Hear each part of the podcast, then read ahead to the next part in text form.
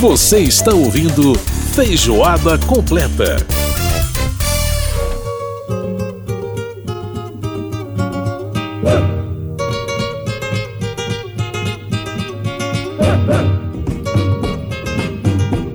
Estamos de volta com Feijoada Completa desta semana. Nosso programa que vai ao ar às nove da noite na sexta-feira pela Rádio Câmara. Tem a reprise no sábado às nove e meia da manhã. Você pode participar com a gente mandando e-mail para rádio.câmara.leg.br. Pode também mandar para a gente o WhatsApp 61 999 78 9080. Sereia, sereia, Aí, Cateretê, mais uma canção, né? Cateretê, mais uma canção aí do Marco Ribas. Essa também mostrando bastante da influência africana, né? E misturando um pouco com as, os ritmos do interior de Goiás, do interior de Minas, né? A catira, enfim, o cateretê, esses ritmos que são típicos dos, da música sertaneja do interior do Brasil.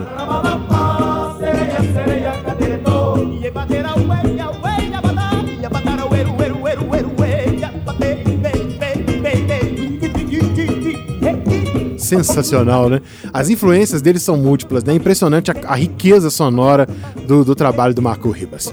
Muito bem, agora a gente vai continuar falando de cultura aqui no Feijoada. Caldo Cultural, onde as artes têm vez e voz.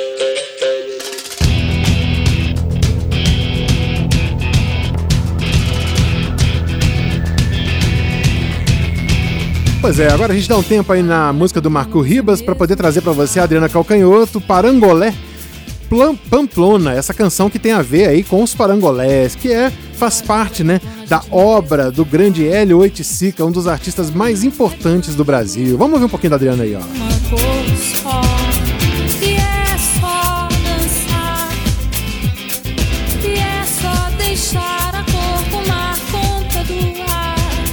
Pois é, parangolés são roupas, espécies de, de, vestimentas, né? Peças artísticas vestíveis, digamos assim, que o Hélio Oiticica criou quando né, foi inspirado aí pelo carnaval pela Estação Primeira de Mangueira. Pois é, uma praça mágica que a gente tem agora aqui no Centro Cultural Banco do Brasil, cheia de labirintos, repletos de cores, provocando sensações incríveis no público em, em, todas as idades, né? Pois essa é a proposta da instalação né, Magic Square do artista Hélio Oiticica, é, que pode ser visitada aí nos jardins externos do Centro Cultural Banco do Brasil, CCBB aqui de Brasília. A, a mostra, né, essa, essa montagem da instalação, seguiu exatamente a risca as instruções deixadas pelo Hélio Oiticica, que faleceu em 1980. E para falar sobre essa obra e sobre um pouco do trabalho do Hélio Oiticica e sobre essa exposição, enfim, né, está com a gente é o curador né, desse projeto do Hélio Oiticica, que inclusive vai trazer peças dele aqui para o CCBB no ano que vem. A gente vai conversar agora então com o Moacir dos Anjos. Moacir, prazer falar com você sobre Hélio Oiticica, que eu adoro falar sobre ele, que é um, um grande artista é, da história desse país. Prazer falar com você, tudo bem? Tudo bem, Edson. Prazer meu. Bom, falar com vocês sobre esse projeto. Bacana demais. Eu, eu que sou fã da obra do Elliot Sica, fiz muita questão de, de trazer essa pauta aqui para o programa, porque realmente eu, eu, gosto muito dele. E por falar em Elliot Sica, né, que a gente está falando dele, a, a, obra que tem é, muita margem né, para que o público escolha como vai, vai é, vivenciar a obra dele. Né? Isso já, desde os parangolés, isso já foi, ficou muito claro lá nos anos 60. Bom, é, isso se repete nessa exposição, Moacir? Como é, que, como é que se dá essa interação do público com a obra, no caso dessa, dessa, desse labirinto né, que está sendo colocado uhum. lá no CCBB? Olha, essa, essa obra que está no CCBB agora, que na verdade ela prenuncia, né, é o primeiro ato, o primeiro passo para uma grande mostra de Eruitsica que ocorrerá lá no ano que vem, né, é, é uma obra muito importante porque ela resume muitas dessas questões que você falou, né? A obra do Elitzica, a gente pode dizer que ao longo dos anos, ao longo das décadas, desde o final dos anos 50 até o começo dos anos 80, quando ele é, morre, né, é uma obra que vai se distanciando cada vez mais do museu, né, trazendo a pintura, tirando a pintura da parede gradualmente, né, passando por criação de objetos que as pessoas vestem uhum. e se, como os parangolés que você mencionou, Sim. ou que manipulam né, é, é, a cor, não como elemento na parede, mas a cor como objeto, como roupa, como coisas da vida. Então ele vai, a pintura vai saindo da, da parede e chega à rua, né? chega a ambientes públicos, né? E esse projeto que está hoje, foi hoje concretizado né, no Centro Cultural Banco Brasil, que está à disposição do público já, é um desses projetos que ele desenvolveu nos anos 70, mas que nunca executou em vida, né? Uhum. E que somente postumamente eles estão sendo executados, que são essas é, esses Magic Square, essas praças mágicas, como eles chamavam, né? Uhum. Que são grandes labirintos, enormes labirintos de cor, né? De paredes de cor, vibrantes, e que as pessoas, é, essa cor não está mais na pintura, essa cor está no mundo, está na vida, está na praça, e as pessoas literalmente entram né, nessa, nessa, nessa pintura, né, nesse labirinto de cores. Uhum. Né? E isso tem a ver com o outro dado fundamental da obra de Deleuze Sica, que é, além dessa pintura sair para a rua, ele chegava a dizer que o museu é o mundo. Né? Sim, sim. É, é a participação do público. Uhum.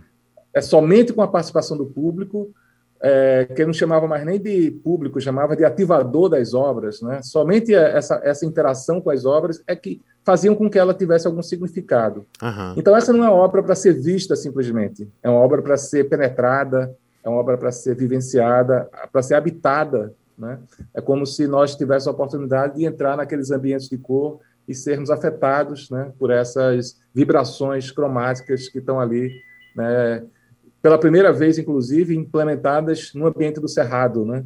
né fazendo isso. parte né, dessa paisagem né, do Centro-Oeste e, portanto, é, criando outros significados possíveis, inclusive, outras, outras recebendo outras luzes, né, outras uhum. incandescências né, que não existem em outros lugares. Até porque a gente, como público, como você falou, de né, usar essa expressão ativadores da, da obra, é, que é a expressão que ele usava, é de fato, é, ela só, quer dizer, a obra só existe na medida em que você interage, porque ela foi feita para isso, né? Quer dizer, existe uma é, é, um complemento, na verdade, né? Esse ativador ele é um complemento da própria obra, né, é, Macir? Exato. É, o, a obra é quase como se é, é um oferecimento ao outro, né? Uhum. Para que esse outro, o público, nós, né? Criemos significados para ele, né? Sim. Isso ele fez isso com.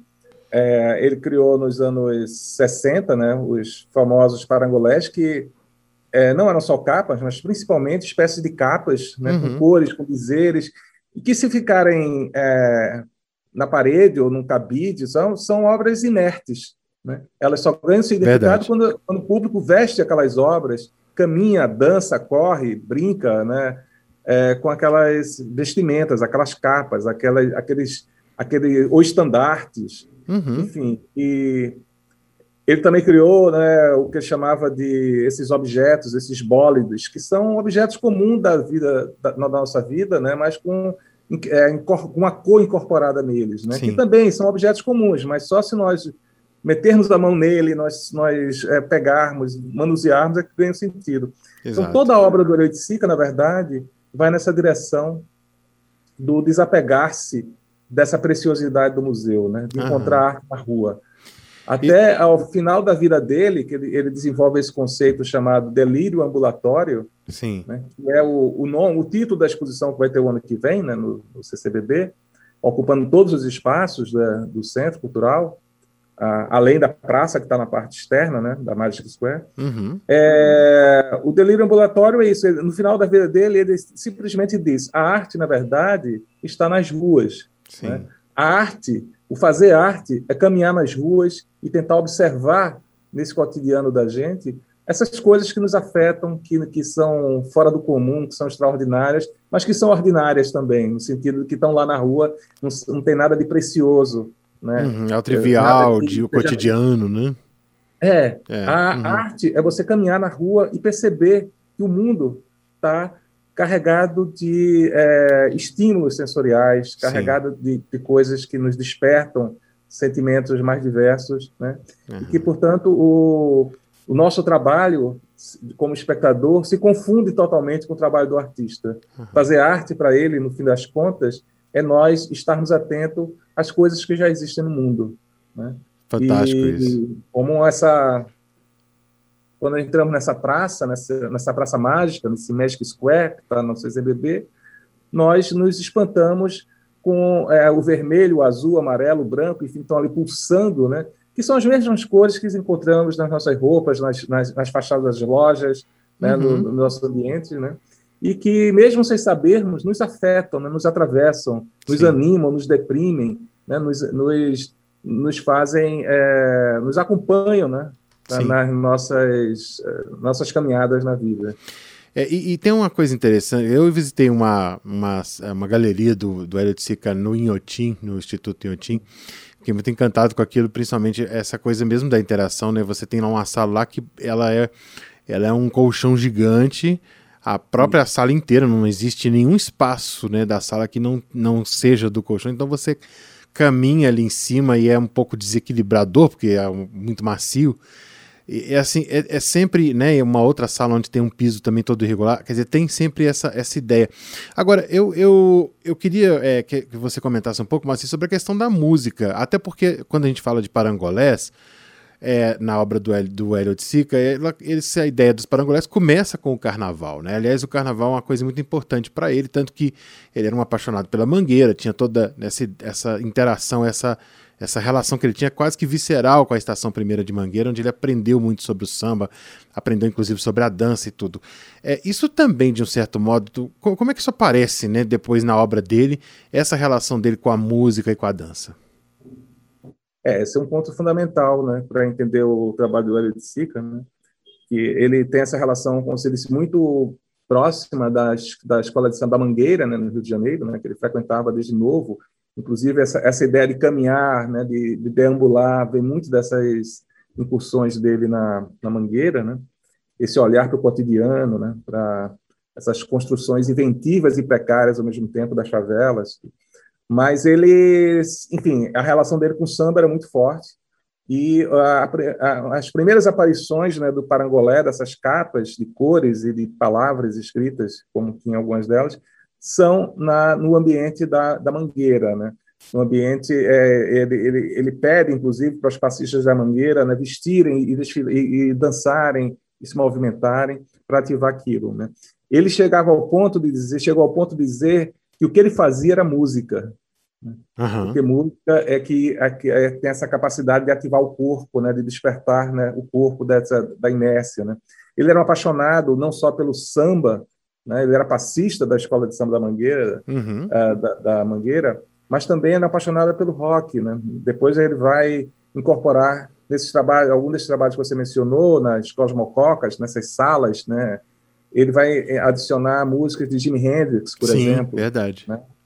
né? Ele vai fazer relações em vários textos dele, faz relações ao rock, aos Rolling Stones, a, a uma série de ele, bom, ele vai nominar um dos principais trabalhos deles de Tropicália, uhum. que vai estar na exposição, inclusive, é, a partir né, do, é, dessa todo esse ambiente, vai influenciar, né, com esse nome, inclusive, a, a, o título do disco de Caetano Veloso. Né? Sim. Né? Uhum. Vai se chamar, o primeiro disco de Caetano Veloso vai se chamar Tropicália por conta do trabalho dele de Sica. Não porque o trabalho da Tropicália tivesse sons, músicas eh, específicas, mas porque tinha algo de semelhante naquela efervescência, daquela tentativa de fazer aquela música alegórica sobre o Brasil dos anos 60. Né? Uhum, uhum. Então, a música está completamente incorporada ao trabalho do Hélio de Sica, mesmo quando não tenha sons, né? É, o que ele faz é, é, é, ele, ele, vê a música quase como um, um,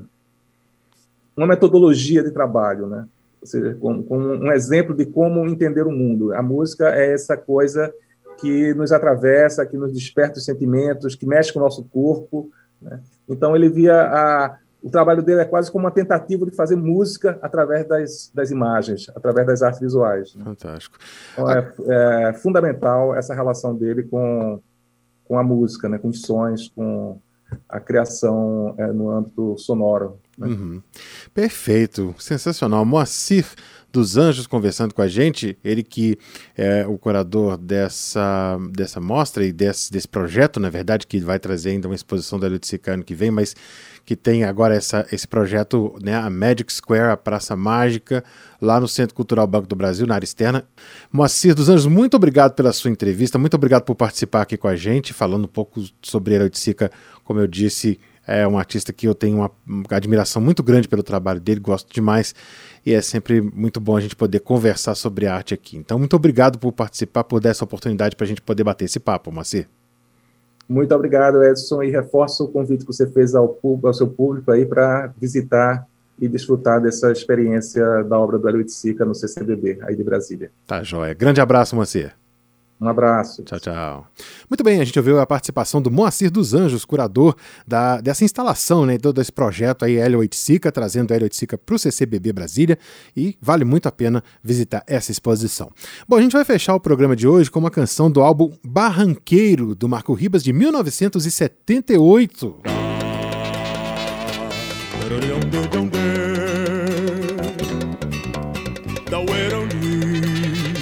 Pois é, esse é um dos meus discos favoritos do Marco Ribas. É de 1978, Barranqueira, essa canção chamada Ô Mulher. Feijoada completa que teve a produção da Lucélia Cristina, os trabalhos técnicos do Milton Santos, a apresentação minha Edson Júnior. Na próxima semana a gente volta com mais feijoada completa, mais informação, mais música, mais cultura pra você. Grande abraço e até lá fica aí com Marco Ribas. Ô Mulher! Sinto a plenitude do viver. Se a luz clareia o andar. Eu hoje amanheci sem perguntar o que é mal, o que é bem. Se você vai ou vem, só não poderei viver em seu lugar. Não, não, não, correnteza não corre em vão. Mas tudo farei se você quer ficar, veja bem. Cada qual tem sua visão.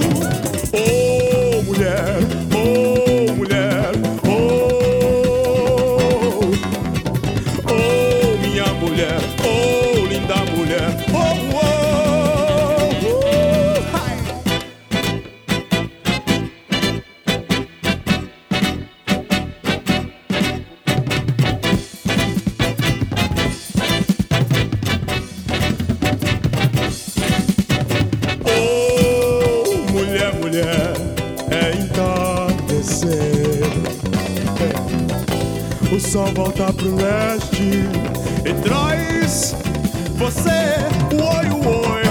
Hoje o pouco é bastante pra mim. Sinto a plenitude do viver. Se a luz clareia, melhor se vê o andar pra caminhar. Eu hoje amanheci sem perguntar você vai ou vem, só não poderei viver em seu lugar. Não, não, não. Correnteza não corre em vão. Mas tudo farei se você quer ficar. Veja bem, cada qual tem sua visão. Oh, mulher, oh, mulher, oh, yeah. oh, minha mulher, oh, linda mulher,